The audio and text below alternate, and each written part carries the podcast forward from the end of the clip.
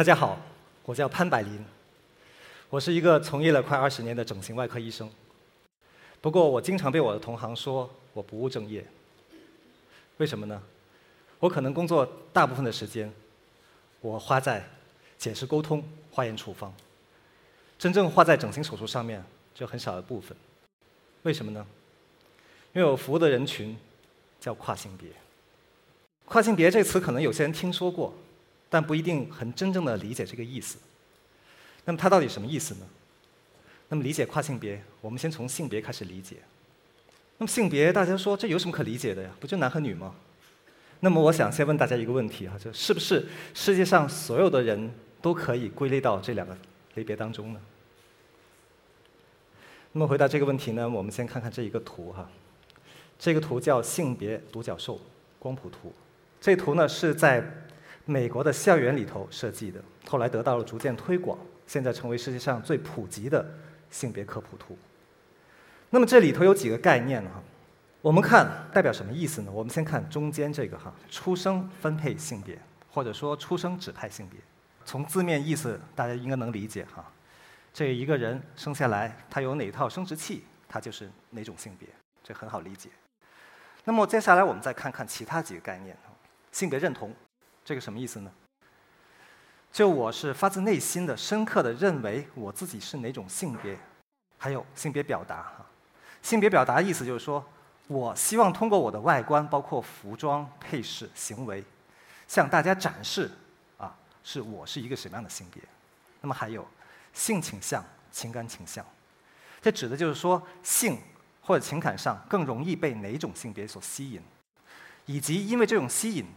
带来的一种行为或者社会关系，这说白了就是说我对哪种性别感兴趣。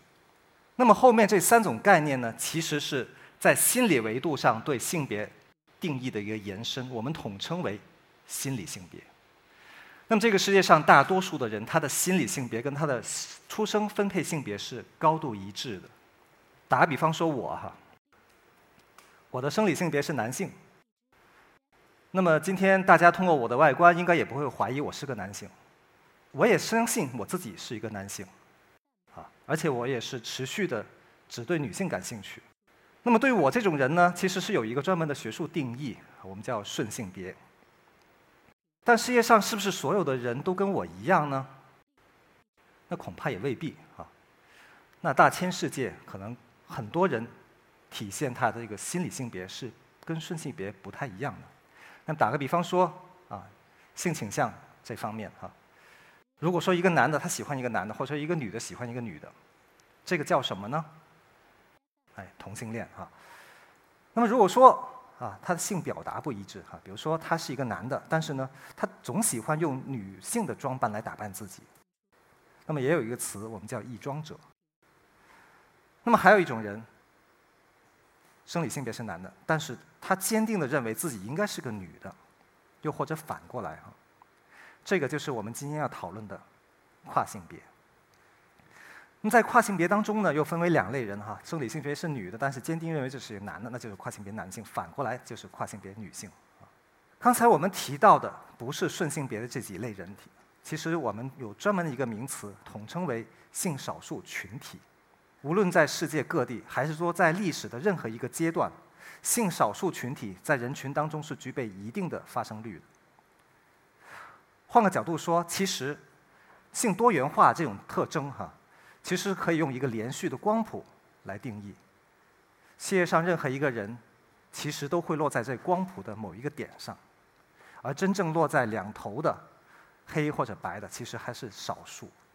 那么，无论是顺性别，还是性少数群体，那我们认为哈，所持有这种心理性别特征啊，是与生俱来的，并不是通过后天学习或者环境影响。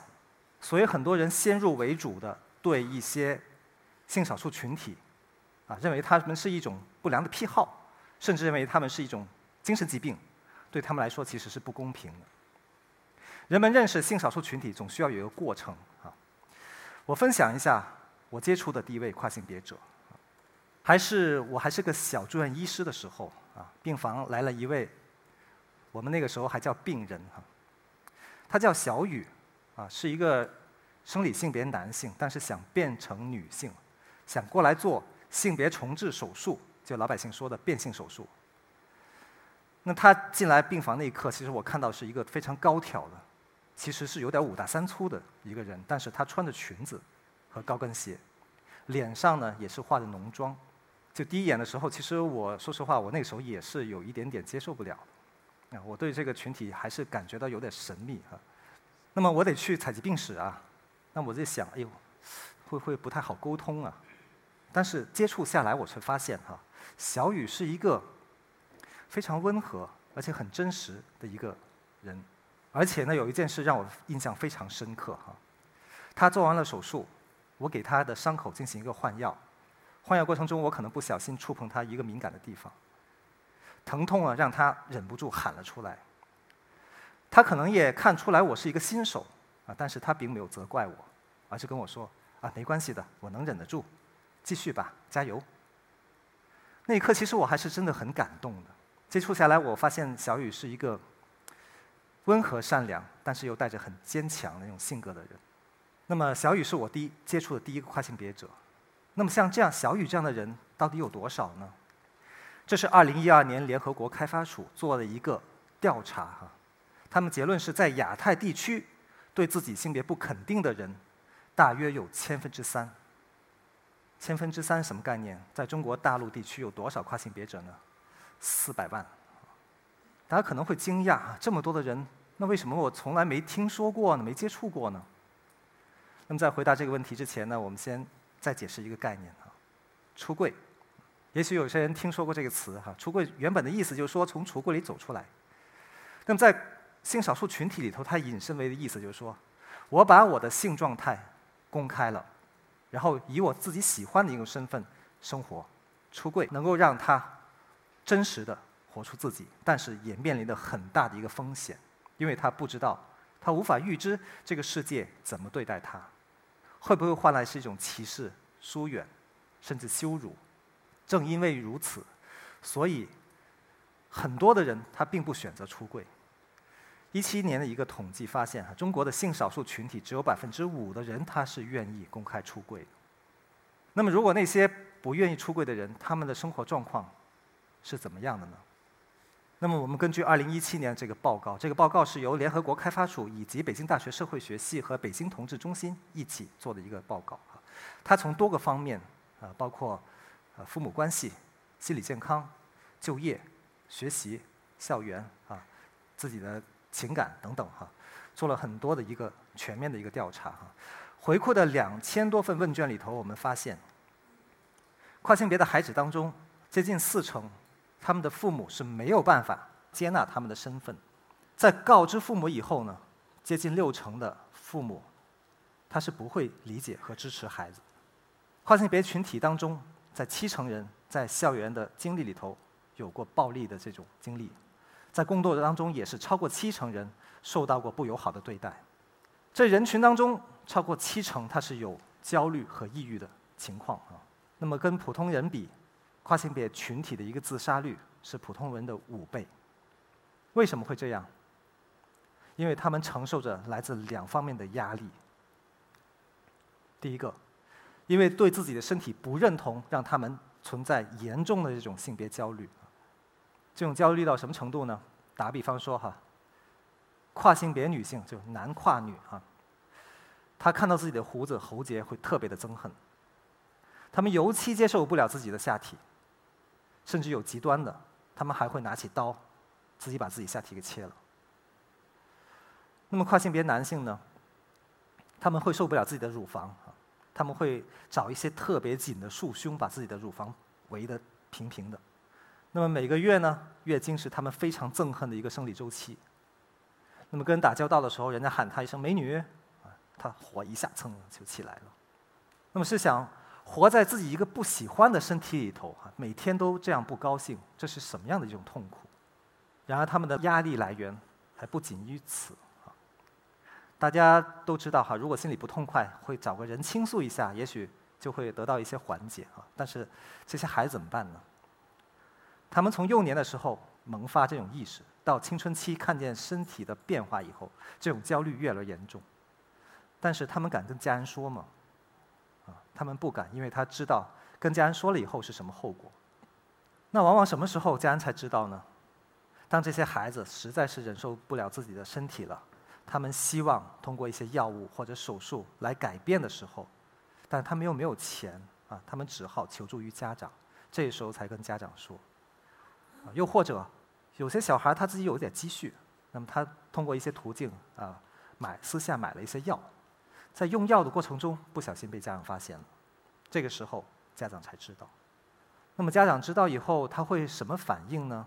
他们会认真的去了解一下什么是跨性别，体会一下孩子遭受的这些痛苦，然后去陪伴他、支持他，会这样吗？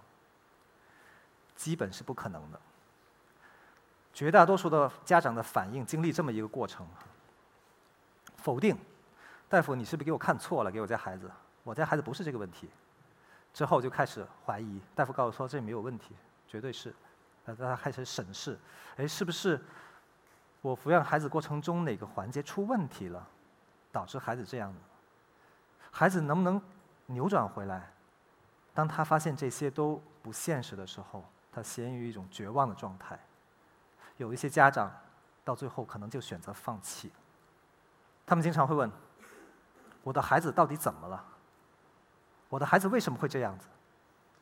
我的孩子到底能不能恢复正常？这就是我每天工作中都要回答的灵魂三问。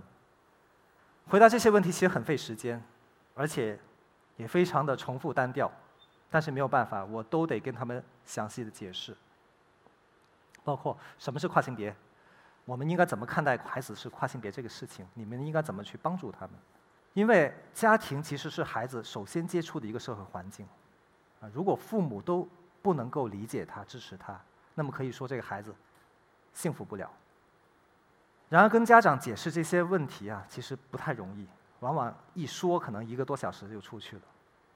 家长在诊室里哭了一鼻子，把我桌上的抽纸都用光了以后，还是问我：“哎呀，大夫，我的孩子到底能不能变回来？”可能在座也会有同样的疑问哈，就是说能不能通过一些心理疏导？让这个孩子放弃他想改变性别的这种愿望，这是一个非常自然的逻辑。其实，在医学上有专门的一个名词来定义，叫扭转治疗。扭转治疗做什么呢？注射、电击、羞辱、限制行为等等，非常可怕。那么很可惜，就经过大量的案例证实，哈，扭转治疗非但无效，而且是适得其反。所以我们现在一般都不会推荐。为什么呢？刚才说了，心理性别啊，其实是一个与生俱来的状态啊。它通过心理疏导和行为强化是不可能改变的。就像我们不可能通过心理疏导让一个顺性别的人去怀疑自己的性别，或者说让一个直男去喜欢一个男性啊，这是不可能。但是父母是很难理解这个，他还是把太多的希望寄托于这个扭转治疗上面。而且他们还主动帮孩子找了很多声称可以做扭转治疗的医疗机构。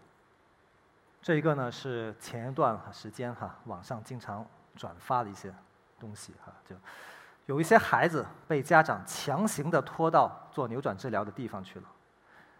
有一些孩子实在是忍受不了，有些孩子就变得更加焦虑，有些孩子就选择出逃，甚至还有些孩子就选择自杀。那么显然，这是一个不可行的方法。那么，到底怎么样用科学的方法来帮助跨性别孩子呢？我记得之前刚才刚才说的一个小雨哈，在出院的时候问了我一个问题，说潘医生，你知道哪里可以给我们这个人群提供一种激素治疗吗？那个时候他确实把我问住了。我问了很多我的内科同事，但是他们都没听说过。小雨很无奈，但是他跟我说：“哈，潘医生，要不你尝，你研究一下这个领域吧，因为我们很多姐妹啊，她真的她特别需要这个激素治疗。”那么在这里呢，我先解释一下什么是跨性别的激素治疗哈。所谓激素治疗，就是用外源性的激素来把这个身体向他希望的那个性别的特征进行一个转变。打个比方说，如果一个男跨女，我们通过一些激素的应用以后，能够让他的乳房发育。皮肤变得细腻，阴茎阴囊萎缩，晨勃减少，射精减少，体毛减少，胡子也减少。那么女跨男呢？通过激素以后，他的声音会降低，月经会停止，肌肉块会变强壮啊，体毛会增多，皮肤会变粗糙。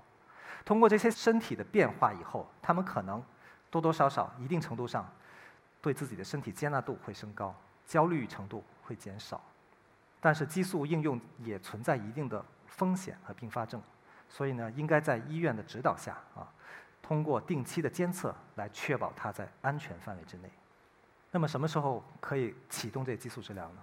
啊，如果我们通过一些心理的支持。家改善家庭关系，父母的宣教，啊，通过一些出柜，啊，通过一些转移注意力，都没有办法让这个孩子接受自己、接纳自己，缓解性别焦虑的话，我们呢就得考虑是不是要启动激素治疗。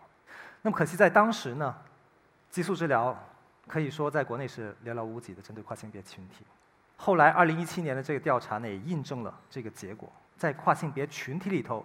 有超过八成的人他是渴望这种激素治疗的，然而能够在正规的途径获得这种激素治疗的不到百分之九。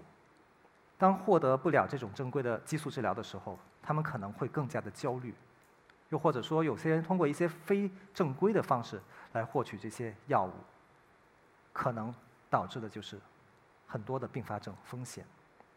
所以从那个时候开始，我就知道哈，这个跨性别的医疗不是一个性别重置手术这么简单就可以解决所有的问题。带着这些疑问呢，后来在一次机机缘巧合当中，我在日本交流的时候，我发现了一本书。这本书翻译过来就是说跨性别的基础与临床。虽然我日语不太好，但是翻了一下呢，我就发现哈，原来跨性别的医疗它是一个多步骤、多学科协作的一个过程。那顺藤摸瓜呢，我又看了一些资料哈。虽然这个专业很偏门啊，但是我们也能找到一些专业的学术协会，比如说世界跨性别健康专业协会，他们每几年会推出一些诊疗指南。这些诊疗指南呢，就把这个完善的序列医疗写下来了。我们可以看到哈，什么是完善的序列医疗？就包括有严密的一个诊断，全程针对孩子和家庭的一个基础关怀，有计划的一个心理支持。有必要的时候，我们需要给他一些激素和手术，这是一个循序渐进的过程。但需要指出的是，没有哪一步是必须要进行的。我们会根据他的实际情况啊，如果说这一步足够让他接纳自己，那我们就可以不往下走。打个比方说，如果激素应用他能够接纳自己，缓解焦虑，那我们就可以不用做手术。最终目标，孩子接纳自己，回归正常的人生，正常的生活。我当时是眼前一亮，我觉得这是一个很蛮好的概念哈。当时国内的跨性别医疗还仅限于很少的几家精神科医院给他们开具诊断证明，以及为数不多的整形外科给他们做性别重置手术。但是作为一个完整的一个序列医疗的一个概念，国内是没有的。那么我想，国内有这么多的跨性别群体，我觉得还是有必要在国内开展这样的序序列医疗。再加上我自己的个人的性格。我不太喜欢在特别热门的专业跟人去竞争，我觉得有一些事情没有人去做，但是又需要人去做，那我就去做好了。后来我就选择了这个方向。那么回国以后呢，我首先先在我自己的线上医疗平台写了一些文章。写了文章以后，我发现，哎，其实阅读量也不小啊，而且后面还有很多的跟帖和提问。但问的最多的还是激素怎么用。那么其实那个时候我还是挺头疼的。我就我就查阅了很多的资料哈，然后在理解基础上给他们做些回复，但是也不知道是不是因为这方面医生实在太少了，还是说我给他们感觉我还是一个对他们挺友好的医生，结果这个问题是越来越多，呃难度是越来越大，到最后我想，那我还是得找一个专业的内分泌科医生来进行。经过了一年多的寻觅呢，我终于在我们医院找到了一位内分泌科医生，叫刘烨医生，在毫无参考的基础上呢。他逐渐摸索出适合中国跨性别的一个激素的治疗流程啊，然后他还说哈，我们还需要进行一些治疗前和治疗后的一些心理评估啊，那再加上呢，这个跨性别序列医疗还是需要一些心理支持的一些啊成分的，所以后来呢，我们又把另外一位心理咨询师韩萌医生啊拉进来，用他们的话说呢，我是这个死皮赖脸的把他们拖下水的。但是进了这个领域以后，他们也都深深的喜欢了这个领域。那么再加上我们整形外科自己的一些支持，以及联系到医院的其他一些相关的科室，最终我们在二零一六年成立了第一个跨性别的序列医疗门诊。成立了以后呢，来诊者是逐年增多啊，到迄今为止呢，我们先后为超过两千名的跨性别者提供过医疗帮助，那么二百多名的跨性别者呢，接受了不同项目的一个重置手术，最后实现了身份的一个转变。那么现在每周的门诊量大约是三十到四十人左右。从我第一天决定做这个事情到现在为止，将近十年了。我深刻的体会到哈一个问题，就为什么愿意从事这个专业的人这么少？我们可以总结为四点啊。第一个，形象很尴尬，都是同行，其他的医生看我们的目光，我感觉就像老百姓看跨性别的目光是一样的。就觉得，你你干嘛要做这个呀？你觉得很拉风是吗？就不理解啊！就因为这种不理解，其实也给我们的工作造成一些困难。还有一个就刚才说到，缺少参考，而且经济效益也很低。但最重要的还是风险高。高在哪里呢？没错，做性别重置手术是一个挺复杂的一个过程啊，它肯定会存在一定的不满意率，存在一定的并发症的风险。但是我想说的风险并不是这个，这是我这几年收到的一些投诉啊，有一些是直接投诉到北京市热线了，有一些呢是直接拿一张纸条塞到我门诊啊，说要找我算账的。这些都是来自跨性别的家长。其实这些呢，我。内心我是很能理解的，因为在这个过程中啊，家长遭受到的痛苦啊，绝对不少于孩子。所以其实他们并不是我们的对立面，相反还是我们需要重点帮助的对象。所以既然选择了这个行业，这些我们都是有心理准备。但是有些时候呢，我们也会碰到一些比较头疼的情况。打个比方说，前一段时间我门诊的时候啊，我刚进诊室就冲进来一个母亲啊，她很焦虑，她就跟我说。哎，我的孩子一会儿挂了您的号啊，他特别想用激素。那个大夫，你能不能跟他说一下，激素有很多很多的危害啊？你能把他劝回来吗？我正想跟他解释一下哈，但这个时候的母亲已经哭哭起来了。她说呀，那个我们全家为这个孩子已经弄得支离破碎了，他奶奶都为这个生气都住院了，家里又没钱，又没有办法跟亲戚说这个事情。那个大夫，我真的求求你了，帮帮我这个忙吧。那么我我其实我知道再多解释可能也没有用了，我就只能先安抚一下。呃，那行，那我先一会儿我先看看情况哈。如果说可以的话，我尽量尝试一下啊。家长深鞠了一个躬，然后就匆忙离开了，因为他也不想让孩子知道他来找过我。那么过了一会儿，孩子过来了，确实很坚定的希望要用激素。治疗前我们需要做一些详详细的检查，他发现他检查当中呢有一两项结果。是不是那么正常？那么我就想到刚才那个家长的一些这个焦虑的情绪，我想，确实我也不是很想啊引起矛家庭矛盾，我就妥协了一下，我跟孩子说：“孩子，你看哈，这有个两个结果，确实不太正常哈。这个时候用激素呢会有点风险，要不然呢你先去内科看看哈，把这调理好了以后再过来好吗？”那么我明显的感到孩子呢是非常的失望。他停顿了一会儿，也没说什么，然后就转身离开了。那么过了几天以后，我在我的线上医疗平台上，我收到了这个孩子的一条回复。他说：“我已经买好去厦门的车票，我准备在那里自杀。”对我看完以后，突然有点懵。后来想，这这好像是我造成的。后来我马上联系一些能够给这个。就极端事件哈，做一些预警的有经验的这个社群哈，幸好到最后是把这个孩子劝回来了，要不然这个事情我可能会内疚一辈子。那么从那以后呢，我就觉得我们还是应该遵守原则，哪怕花更多的时间和努力去获得家长的理解，我们也不要牺牲孩子的权利去妥协。那么当然也有些家长呢，他是能够逐渐被转变的。那么再举一个例子哈，有一段时间呢，我的门诊来了一个女跨男，她是带着她的家长来的。这个孩子呢，很坚定的想做性别重置手术。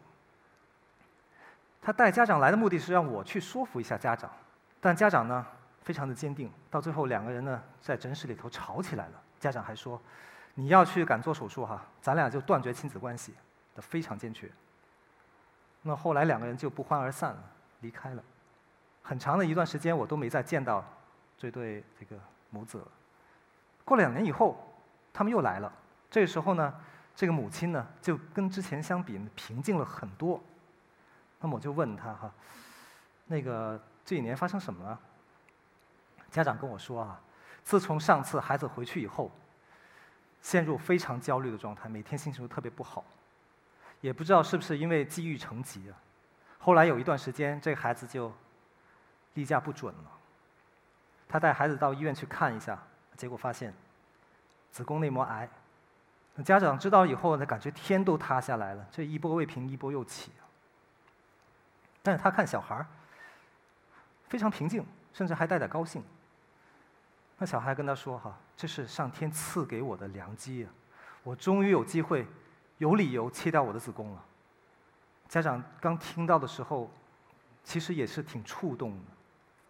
可能从那个时候开始，他开始逐渐的能够理解。后来就带着孩子去做了这个子宫切除术。那么做完手术以后呢，孩子一下子精神面貌就好了很多哈。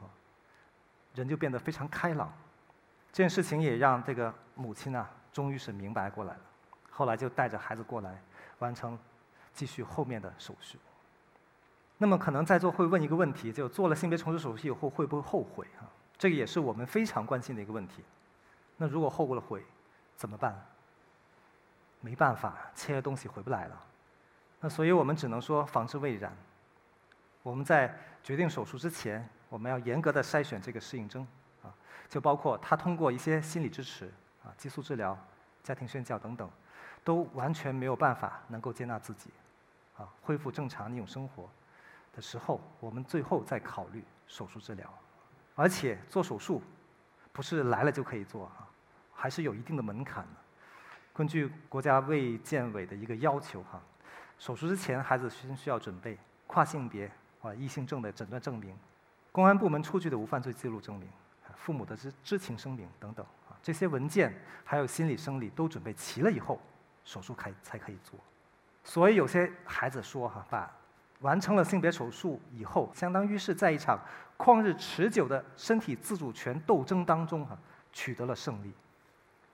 他们会把做手术的这一天作为他二次生命的起点，永远跟过去告一段落。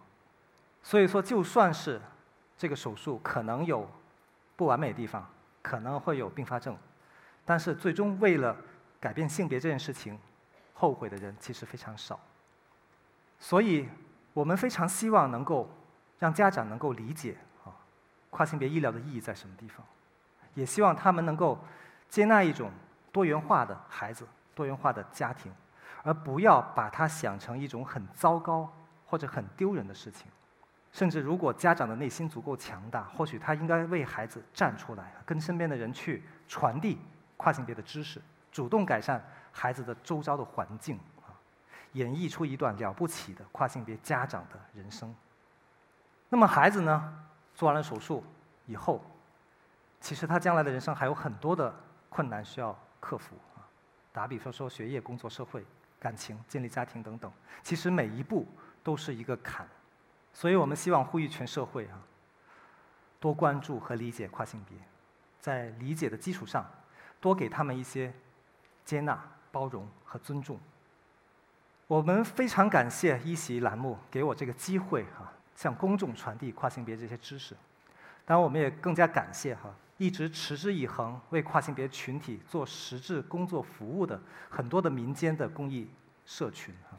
当跨性别孩子有困难的时候，需要父母宣教哈，需要一些心理支持哈，甚至需要医疗指引，啊，甚至有些极端事件的预警等等，这些社群都在自筹基资金的基础上提供了很多的帮助。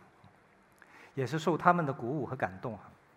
我在去年跟他们一起联合发起了第一个针对跨性别的一个公益基金。我们希望通过这样的基金，能够做更多的跨性别的科普，做一些医疗从业人员的培训、心理咨询师的培训，以及做一些个案的援助，更好的能够帮助到跨性别群体以及这些社群。这个不是一朝一夕的事情！我希望在不久的将来，能够愿意在做这样事情，不再只是我们这一小撮的人。当然，我们更期待的还是跨性别医疗的一个长期的健康发展啊！所谓。大道不畅，小道必昌。这个是三个月之前的一条消息，就说有一个家长母亲看到自己十五岁的孩子在偷偷的打激素，他问孩子这些药从哪来的？那么孩子没有办法就告诉他，他是在一个药娘 QQ 群里头啊认识的一些人，这些人跟他说你可以参加一些援交活动，来获取换取这些药物。那么这个消息出来以后呢，引起一阵的轰动啊，甚至也还惊动了国家卫生部门的人。卫健委呢后来呢，呃，组织了几位跨性别医疗的专家一起来商讨对策，来帮助这些误入歧途的孩子。这个我们也非常感动，看到国家的层面对跨性别健康的一些支持、一些关注，让我们感觉到哈，我们的工作也是很有意义的，而不是孤立无援的。那么如果说哈，他们跨性别孩子能够在正规的途径上获得这些医疗帮助的话，那么那些手术的黑诊所呀，或者说地下的交易市场就会销声匿迹。我们可以参考一些国际的知名大学，他们都有一些针对跨性别的专门的医疗中心，无论是来诊者也好，医务工作者也好，都可以在一个很友善、很有支持力度的环境里头进行。那么我们的目标是。希望将来能够在国内的大学里头也构建这样的一个单元。回顾片头的一个电影哈，《丹麦女孩》其实是一个奥斯卡获奖电影，它讲的是一个真实的故事。一百年前，一位丹麦的画家哈，她是一个跨性别女性，啊，对身体有强烈的这种性别焦虑状态，她接受了世界上第一例的性别重置手术，啊，可惜这个手术最终以失败告终。但是他开创了世界跨性别医疗的先河，在追求自我的道路上，可能铺满荆棘，只有那些真正勇敢的人，才会找到灵魂的清。那么一百年以后，我们希望这条路不再坎坷，所以今天我们在这里铺路，但路的前方，还期待大家友善的迎接与拥抱。好，谢谢大家。